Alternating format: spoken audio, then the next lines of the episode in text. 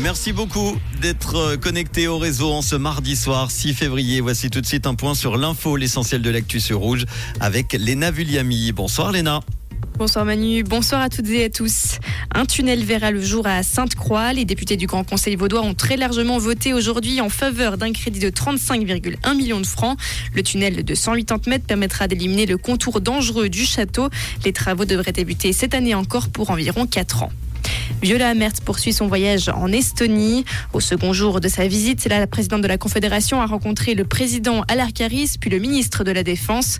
Les entretiens ont notamment porté sur la guerre en Ukraine. Le chef de la diplomatie américaine est lui au Moyen-Orient. Anthony Blinken tente d'imposer un cessez-le-feu entre Israël et le Hamas dans la bande de Gaza assiégée et dévastée après quatre mois de guerre. Le prince Harry est arrivé à Londres, exilé aux États-Unis et en froid avec la famille royale.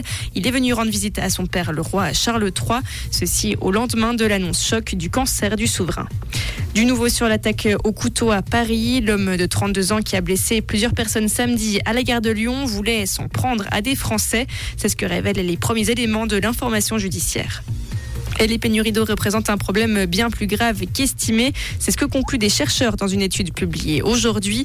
Les pénuries d'eau pourraient concerner 3 milliards de personnes de plus en 2050, en raison notamment des pollutions à l'azote liées aux engrais. Merci beaucoup Léna. Retour de l'info tout à l'heure à 19h. Comprendre ce qui se passe en Suisse romande et dans le monde, c'est aussi sur Rouge.